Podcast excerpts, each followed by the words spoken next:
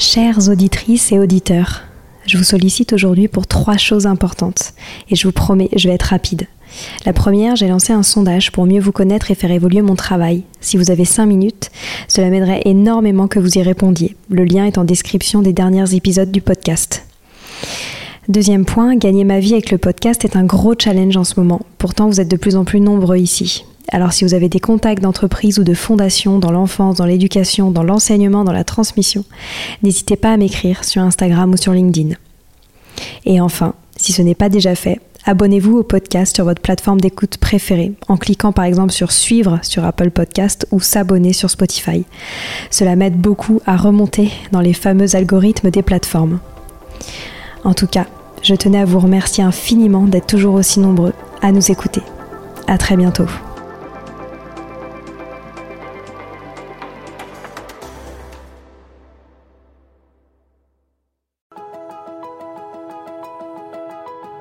Bonjour à tous, ici Stéphanie, c'est moi, et Sylvie Descleb pour un nouvel épisode du podcast Les adultes de demain. Les adultes de demain, c'est un échange autour de l'éducation et la parentalité pour éduquer autrement. C'est aussi un livre qui s'intitule Offrir le meilleur aux enfants aux éditions Atier. Vous trouverez le lien sur notre compte Instagram et sur notre site internet lesadultesdedemain.com.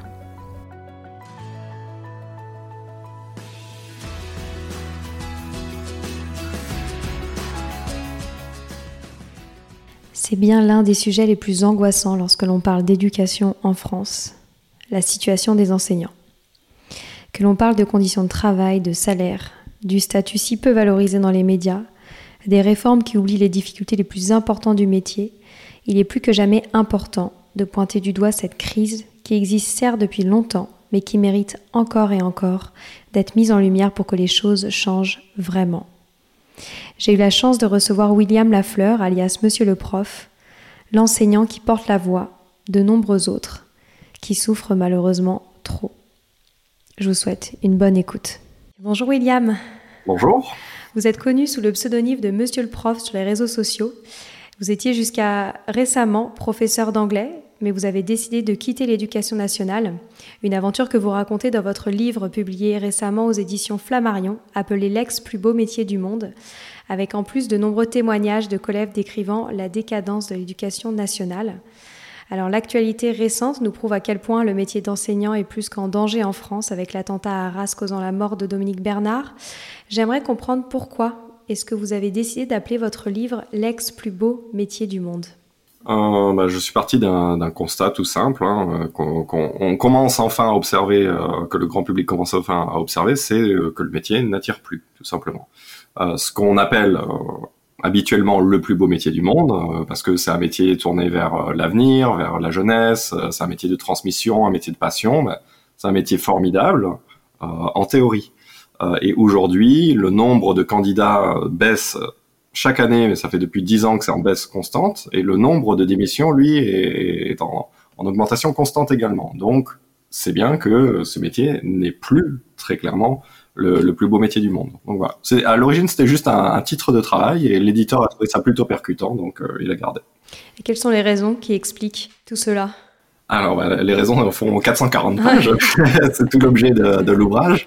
Euh, mais en gros, on peut résumer ça. Euh, moi, j'ai fait un, chapitrage qui suit donc, euh, on va dire une dizaine de raisons majeures, euh, qui n'ont pas forcément, j'ai pas hiérarchisé ça, mais il y a la question de du rapport à l'institution, c'est-à-dire notre ministère et notre inspection, les, les, rectorats, tout ça, le fait que ils ne sont pas du tout derrière nous. On a l'impression bon, de plus de se faire écraser euh, qu'autre chose par notre hiérarchie. Ça, c'est une raison.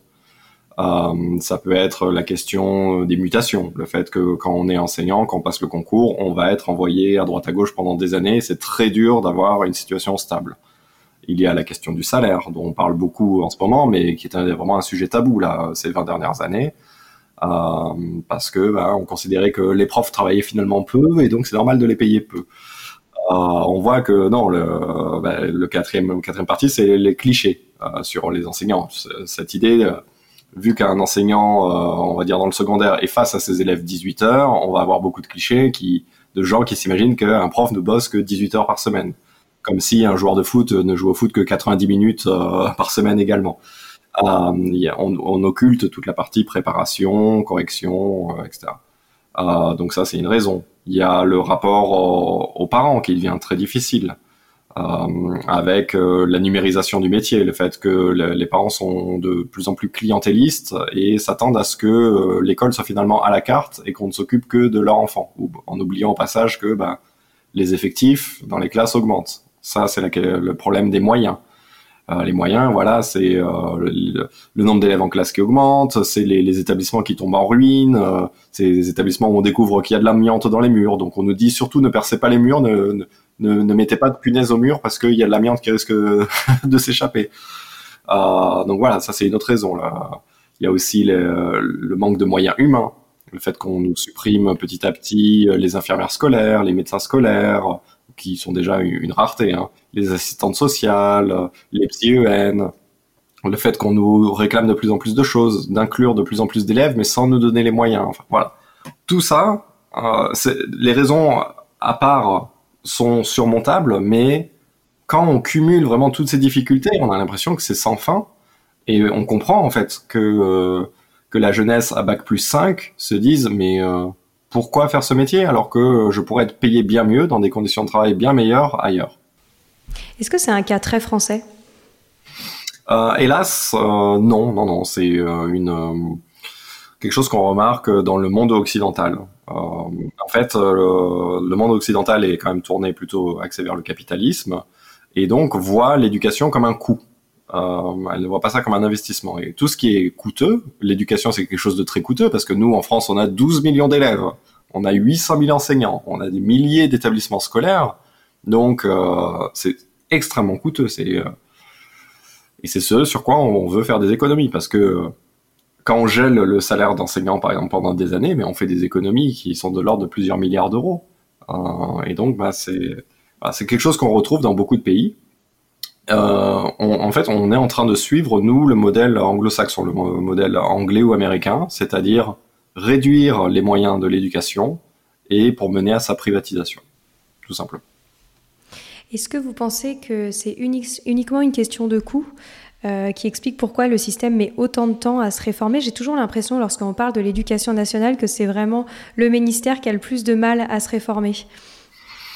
Ben, je pense que c'est en fait c'est une idée reçue dans, dans, la mesure où là par exemple ça fait depuis 20 ans, depuis Claude Allègre, euh, donc début des années 2000, que les gouvernements, les, ministres de l'éducation ont fait passer leurs réformes, certes avec des grèves, certes avec des protestations, mais ils les ont fait passer quand même. Il n'y a aucun mouvement national qui a mené à, l'annulation d'une réforme du ministère de l'Éducation. Donc ils, ont les moyens de réformer.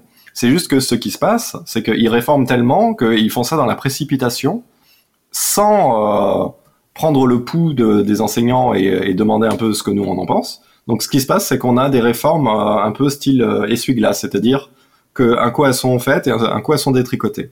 Exemple, la réforme du collège de 2016 de Najat Vallaud-Belkacem, gouvernement de gauche. Cinq ans plus tard, Jean-Michel Blanquer fait une sorte de contre-réforme et annule la moitié de cette réforme.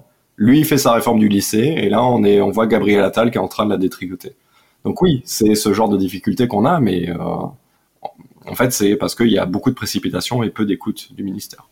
Pourquoi est-ce que vous avez décidé, vous, de quitter le navire de l'éducation nationale plutôt que d'essayer de mener un combat en interne pour changer les choses? Bah, Parce que ce, combat en, interne, je l'ai mené. Euh, et on, est beaucoup euh, d'enseignants à le mener. En fait, c'est David contre Goliath. Et dans la vraie vie, bah, David euh, perd. Euh, il y a, hum, voilà, hum, nos, capacités à, changer les choses de l'intérieur sont, sont minimes.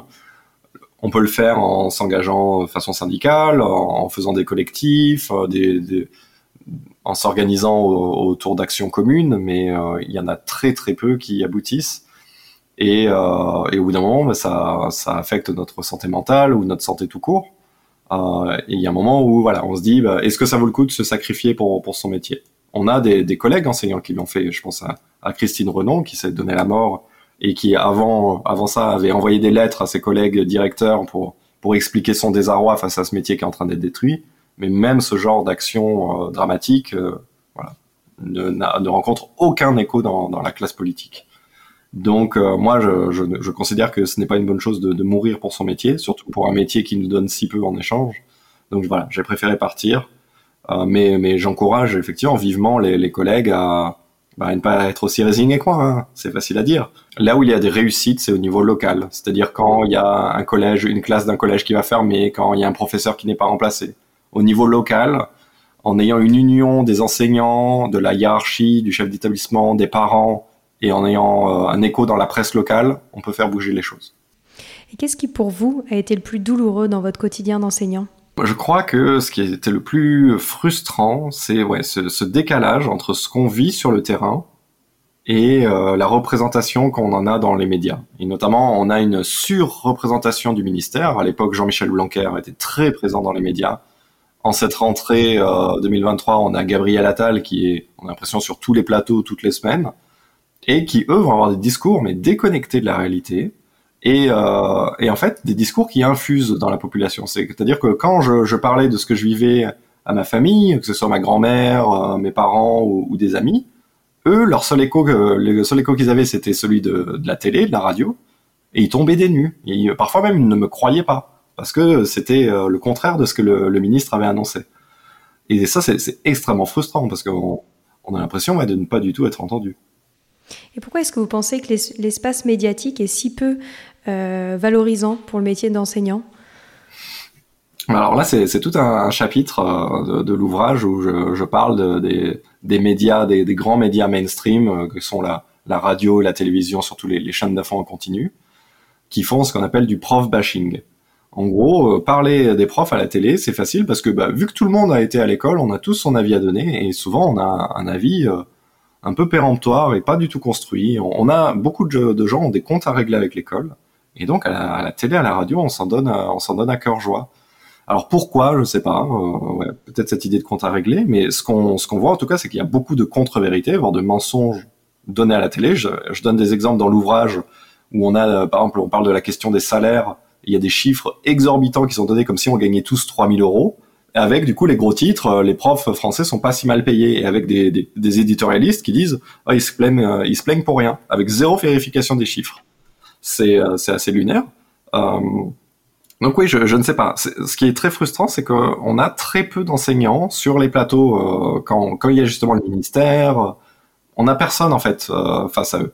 Là, par exemple, en cette rentrée, euh, Gabriel Attal était à France Inter, à Quotidien, où il a pu parler de ses programmes, parler de ses intentions, et il n'y avait personne face à lui pour, pour dire, mais attendez, ça va pas se passer comme ça, on, on est sur le terrain, on sait ce qui se passe. À la place, on a des journalistes ou présentateurs peu informés, qui vont dire oui, oui, euh, c'est très bien, vous êtes très moderne, et qui vont apporter aucune contradiction. Donc c'est assez frustrant. Et c'est le travail que vous faites en ce moment en même temps?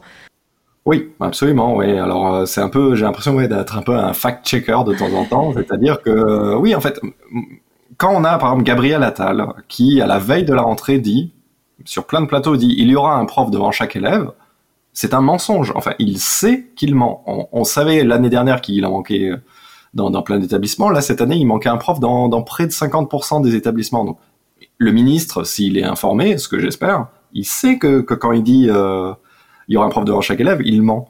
Et pourtant, ben, il n'y a aucun journaliste qui remet sa parole en doute. Moi, je trouve ça terrible.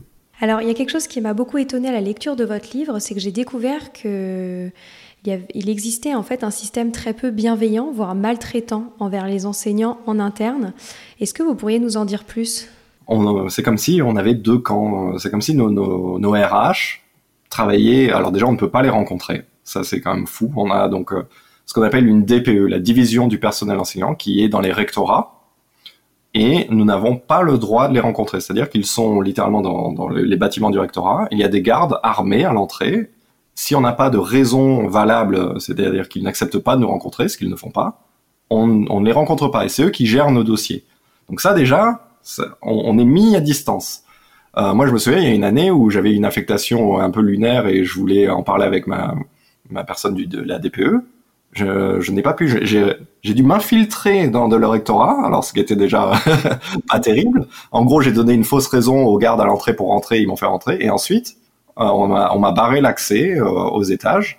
Et la personne, elle m'a dit, je vous vois de la fenêtre, euh, et elle m'a résolu mon problème au téléphone, elle ne voulait pas me rencontrer. Enfin, c'est sidérant. Et pourquoi vous pensez qu'il y a système de garde? Alors là, parce que eux, eux, ils ont, ils sont gardés. France, la France est sous Vigipirate et compagnie, donc les rectorats sont bien gardés, bien plus que les écoles, ça, ça c'est certain. et armés lourdement, hein, vous savez, avec les mitraillettes, ah c'est voilà, ce genre de policiers. Donc voilà, qu'est-ce que c'est la, la, maltraitance du, du, rectorat ou de, de l'institution? Ben, C'est euh, le, le, fait de, de, nous humilier, notamment lors d'inspections. C'est-à-dire que nous, on nous demande toujours d'être bienveillants avec les élèves, de toujours les, les motiver, etc. Ce qui est bien, hein, je ne crache pas dessus évidemment. Nous, les inspections, c'est pendant une heure, on donne notre cours donc à un inspecteur qui ne va voir ça que une fois tous les cinq ans, et pendant l'heure qui suit, il va détruire notre euh, notre cours. Il va pas nous dire ce qui est positif, ou alors il passait très peu de temps, et au contraire, ça nous sabrer.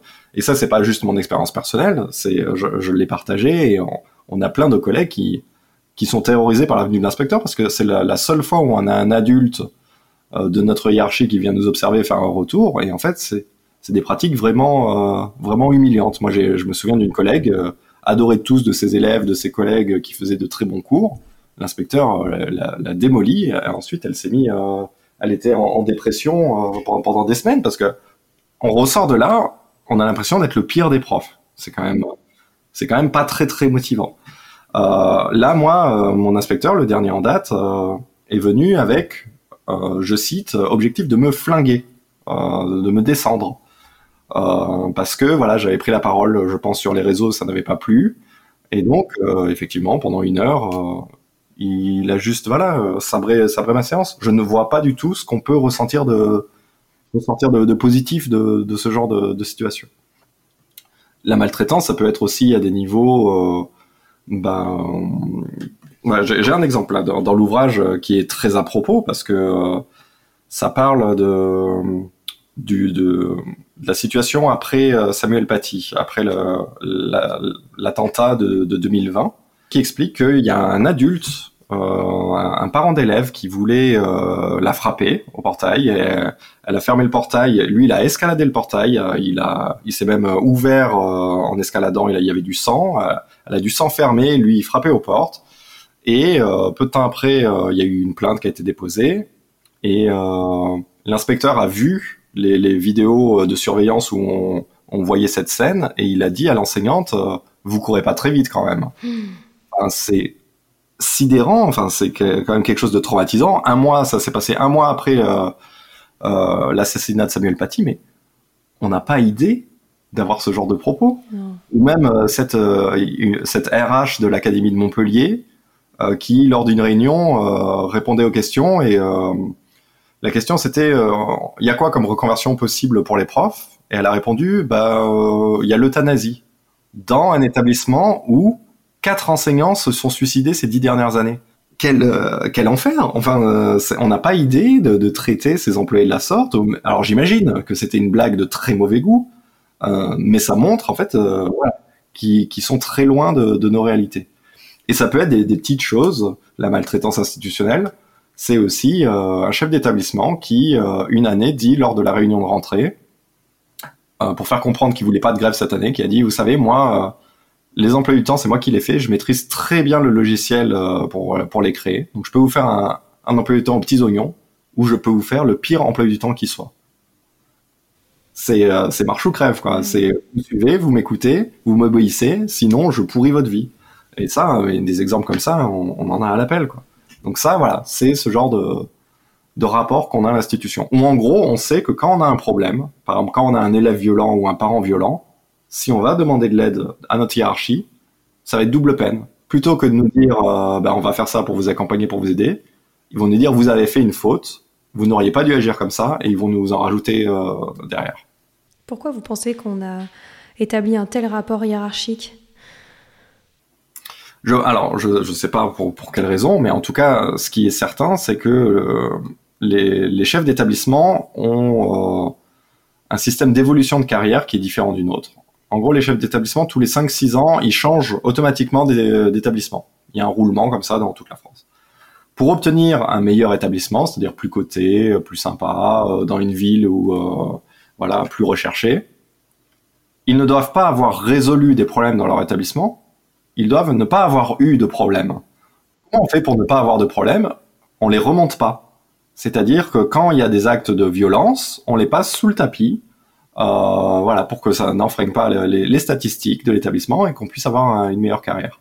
Donc ça, voilà, c'est le genre de système en place qui, qui fait que ben, le pas de vague, c'est-à-dire passer sous silence euh, tous les actes violents euh, qui peuvent se dérouler, ben, c'est pour ça que ça existe. Est-ce que vous voyez d'autres difficultés d'un point de vue des conditions de travail des enseignants que l'on pourrait mettre en avant dans ce podcast? Euh, Oui, ben, une, difficulté majeure euh, dont on ne cesse de parler, mais qui vraiment est à la source de beaucoup de mots, c'est euh, la question des effectifs en classe. Quand on a à l'école primaire des, classes qui dépassent les 25, qui se rapprochent des 30, euh, c'est sidérant. Quand au collège, on, voilà, on est pareil, 29, 30, au lycée 36, 37, 38 élèves par classe. En fait, pour l'instant, la seule raison qui fait qu'on n'a pas plus d'élèves par classe, c'est que les classes ne peuvent pas en contenir plus.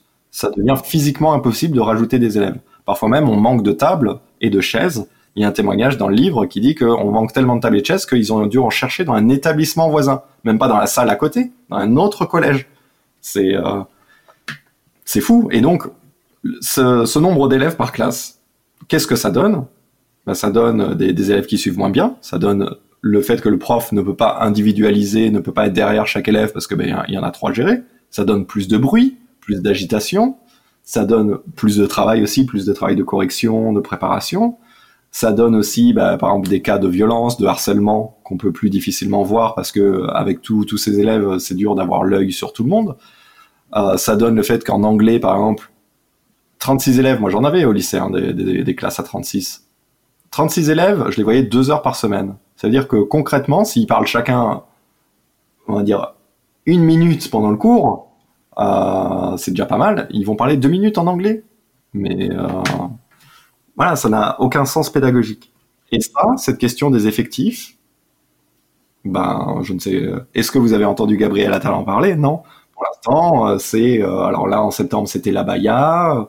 Ensuite, euh, c'était le harcèlement, euh, comment on, le résout avec des cours d'empathie, on ne sait pas du tout qui va les donner. Euh, voilà, en fait, la question des effectifs est passée sous silence pour la, seule et bonne raison que bah, ça coûte cher. Et encore une fois, on va éviter, on va éviter d'augmenter les, coûts de l'éducation.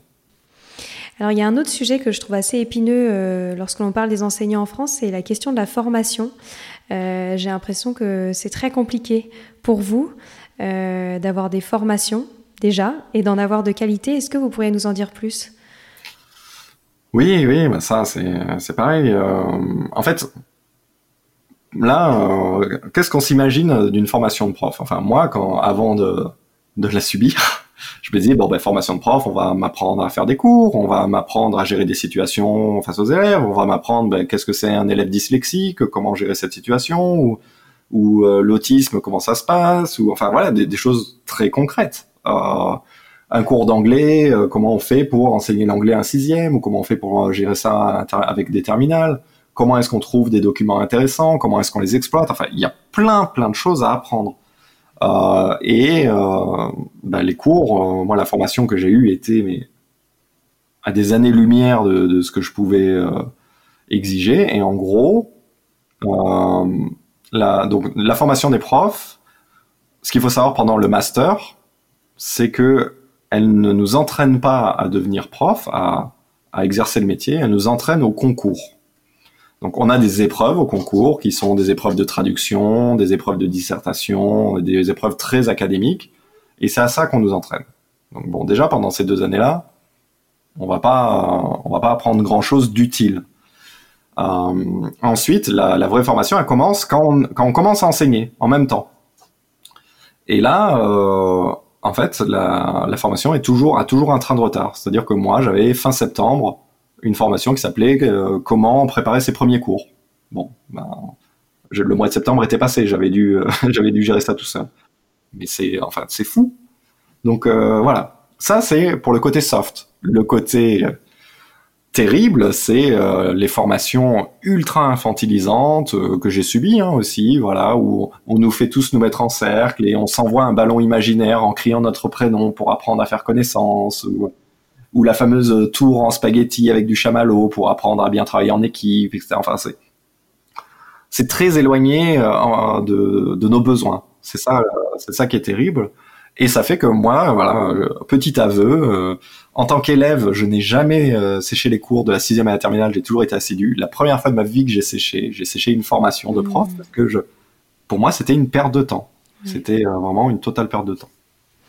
Et les premières victimes de tout ce système, c'est évidemment les enseignants, mais on est obligé aussi de parler des élèves. Mhm. Quel impact vous voyez sur les élèves Et vous dites notamment dans votre livre que les jeunes vous semblent encore plus fragiles qu'avant. Pourquoi? Ouais. Ben, là, prenons par exemple ben, le, fait que ma, formation ne m'a pas aidé à, bien gérer des situations. Donc ça veut dire que pendant ma toute première année là d'enseignant, ben, j'ai utilisé mes élèves, mais c'était des cobayes en fait. Vu que je, je testais des trucs avec eux. Je ne savais pas quelle solution apporter, donc bah, j'ai fait des choses qu'il fallait pas. Euh, par exemple, je me souviens avec mes troisièmes, j'ai euh, beaucoup fait ami-ami avec eux parce que je me disais, bah, j'ai envie d'être le prof cool, etc. Mais si on m'avait dit, c'est contre-productif, au bout d'un moment, ils vont plus du tout vous respecter ou quoi, bah, j'aurais anticipé. Là, je m'en suis rendu compte par moi-même, un peu trop tard, ça a été très dur à reprendre en main. Voilà. Donc, le fait d'avoir des professeurs mal formés ou pas formés, euh, bah, ça, ça a un impact sur les élèves. Et il y a aussi le fait, effectivement, comme je le dis, je le dis dans l'ouvrage, que euh, nous avons affaire à une génération de fragiles. Alors souvent, c'est un terme qui est utilisé euh, par la, population pour dire, pour pointer du doigt les jeunes en disant ah ils sont fragiles quand même, euh, ils pleurent pour rien, voilà, ils n'ont pas connu les vrais problèmes dans le monde. Et ce à quoi je réponds bah, dans ce chapitre, que la génération qu'on a, effectivement, je pense, est fragile, mais a raison en fait. par exemple, on oublie que là, ils ont tous grandi dans l'état d'urgence. C'est-à-dire qu'ils n'ont connu qu'une France euh, sujette aux attentats terroristes. Nous, notre jeunesse était quand même assez épargnée par ces choses. On a connu des attentats aux États-Unis euh, ou au Royaume-Uni ou quoi, mais c'était pas sur le territoire français et c'était pas non, du tout à cette fréquence non plus. Il y en a eu hein, des attentats en France dans les années 90 également. Euh, mais voilà, c'était pas aussi répété, ça faisait pas l'actualité tous les mois. Ah, il y a ça, il y a le fait qu'on a traversé une pandémie mondiale, c'est quand même la première fois que qu'on connaît ça. Les ados, ben, ils ne sont que le fruit de, de du monde dans lequel ils vivent, et euh, on n'a pas un monde euh, très bienveillant, je trouve, pour ces adolescents. Et en plus, qu'est-ce qui se passe? Ben maintenant, on les met dans des classes, on les empile, on les entasse, euh, et on ne donne pas aux professeurs les moyens de, de bien leur venir en aide. Et on leur dit en plus à la fin, maintenant il y a Pronote, qui est euh, une machine qui va un peu euh, gérer votre avenir à votre place. Et c'est un peu la roulette russe. Et il n'y a plus de place pour tous à l'université aussi, là où c'était le, cas avant. Moi, je comprends euh, que les ados ils soient un peu paniqués et qu'ils aient la boule au ventre en, ayant au lycée. Je trouve ça déplorable, hein. mais c'est la, réalité maintenant. De même que là, la, dernière réforme du lycée a instauré le contrôle continu, soi-disant pour alléger le stress des épreuves du bac, mais au final, il ne fait qu'étendre ce stress sur deux ans. Donc moi, euh, des élèves qui ont fait des crises d'angoisse, j'en ai jamais eu autant que depuis la, réforme du lycée. Et quand on est parent, comment ne pas tomber dans des crises d'angoisse lorsque l'on entend tout ça? Ah ben c'est compliqué, hein. C'est euh, ouais, moi je comprends aussi que les parents soient, soient agacés, c'est terrible. Pour moi, la, solution, euh, elle, est, elle va dans, dans un soutien aux, aux enseignants. C'est-à-dire que nous, généralement, quand on, quand on fait grève, quand on s'oppose à une réforme, c'est pas pour notre petit confort personnel. C'est euh, parce qu'on se dit euh, ce qui est en train de se passer, c'est pas bon pour les élèves. Ça, ça va leur retomber dessus et euh, ça n'aide pas, ça ne les aide pas à apprendre, ça ne les aide pas à être bien. Et donc, souvent, bah, quand on fait grève, évidemment, ça va être pénible pour les parents parce qu'il faut faire garder les enfants, parce que, parce que si, parce que ça, mais c'est un coût d'une journée, mais pour voilà sauvegarder l'éducation à, plus long terme. Euh, donc oui, je pense moi qu'il y a une union très importante qui est à créer, à recréer, à renouer entre les parents et les enseignants parce qu'en en fait on travaille avec le même objectif, qui est celui d'instruire au mieux les élèves euh, dans les meilleures conditions qui soient. Est-ce que vous avez espoir que le système change à court terme? Et si oui, quelle solution vous voyez? Euh, Non, hélas, si j'avais vu une solution à court terme, je serais resté dans l'éducation nationale. Donc moi, voilà, je, n'en vois pas là à court terme. J'en vois peut-être à moyen terme ou long terme, avec voilà, comme je dis, cette union, euh, cette idée des parents et des profs qui, luttent main dans la main contre un système qui, qui ne donne pas de place aux, enfants, ça, ça j'y crois, j'espère. J'espère que là, on est en train de traverser le pire pour que le meilleur puisse naître. Mon espoir. C'est généralement comme ça que ça se passe. Quand il y a une crise, ensuite, euh, on en ressort un peu plus fort. Mais pour l'instant, on n'y est pas encore. Ouais. Alors, on a une question rituelle euh, maintenant dans le podcast. Comme vous savez, le podcast s'appelle Les adultes de demain. Qu'est-ce que vous souhaiteriez pour les enfants d'aujourd'hui, les futurs adultes de demain? J'aimerais beaucoup de choses. Hein. en fait, ouais, j'aimerais, moi, qu'on les. Qu'on, ben, je trouve là actuellement que ce qu'on fait envers les, les adolescents, les enfants, c'est de, de la maltraitance. Euh, voilà. C'est euh, et en fait c'est aussi une de ces des raisons qui m'a poussé à la démission, c'est que je, ne voulais pas être complice plus être complice de ça. C'est-à-dire que quand on voit un élève dans, euh, qui n'a pas sa place dans une classe normale, c'est-à-dire qu'il est en situation de handicap, qu'il devrait avoir des adultes pour s'occuper de lui, ou qu'il est en tellement grande difficulté scolaire que ça n'a aucun sens de l'emmener jusqu'en troisième ou jusqu'au lycée, qu'il est en souffrance, et euh, la seule réponse qu'on a à lui donner, c'est désolé, il n'y a plus de place en SECPA, il n'y a plus de place en Ulysse ou quoi. Pour moi, voilà, c'est de la maltraitance. Donc moi, ce que j'espère, c'est à, voilà, court, moyen terme, c'est une prise de conscience et une réouverture de toutes ces classes pour les, élèves à besoins spécifiques. Parce que ce sont eux, je pense, qui en souffrent le plus. Et, euh, et voilà, et ça, ça ferait du bien, ben, en fait, que quand un élève a un besoin d'être suivi de, près, il euh, ben, faut pas le mettre dans une classe à 36. Ça, c'est, ça paraît être basique. Et moi, je, ce que j'espère, c'est qu'on donne à l'école les moyens de bien s'occuper des, des élèves. Mmh. Ouais. Eh bien, merci beaucoup, euh, William. Votre travail est vraiment essentiel pour la société et je suis certaine que vous contribuez à ce que les choses changent et qu'on retrouve une forme d'optimisme pour euh, l'éducation euh, de nos enfants. En tout cas, j'invite tous les auditeurs à se procurer votre livre. Je mettrai le lien en description du podcast. Moi, je l'ai dévoré très rapidement et je suis sûre que ce sera le cas de nos auditeurs. Merci beaucoup et à bientôt. Voilà, c'est fini pour aujourd'hui. On espère que cet épisode vous a plu. Avant de se quitter, on a quand même besoin de vous. Si après avoir écouté cet exposé, vous ressortez avec plein d'idées pour apporter le meilleur aux enfants, n'oubliez pas de nous laisser 5 étoiles et un petit commentaire sur Apple Podcast, sur iTunes ou toute autre plateforme d'écoute de podcast. Cela nous aidera à mieux ressortir et surtout à nous motiver pour continuer cette aventure ensemble. Si vous avez des suggestions, des idées de thèmes, des questions à poser, n'hésitez pas à nous contacter sur les réseaux sociaux, Instagram ou LinkedIn, en tapant Les adultes de demain. Nous serions ravis d'échanger avec vous. Si vous souhaitez en savoir davantage sur Sylvie, je vous invite vraiment à aller voir son blog sylvidescleb.com ou à la suivre sur Instagram en allant sur son profil sylvidesc, D-E-S-C, Montessori. Enfin, si vous souhaitez en savoir plus sur le calendrier des prochaines formations Montessori, rendez-vous sur www.apprendre-montessori.fr. On a hâte de vous retrouver vite et à très bientôt sur les adultes de demain.